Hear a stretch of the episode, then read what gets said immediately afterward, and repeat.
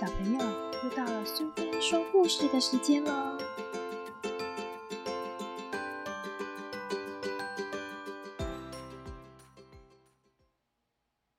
今天我们要讲的故事是林海音奶奶《八十个伊索寓言》里的《寡妇的母鸡》，作者是林海音，绘者是贝果，由国语日报所出版。有一个穷苦的寡妇，养了一只忠实的母鸡。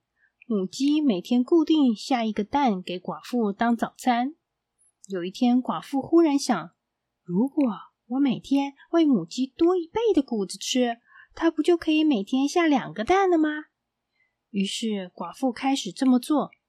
结果，母鸡一天天的肥胖起来，而且变懒惰了，最后连一个蛋也下不出来了。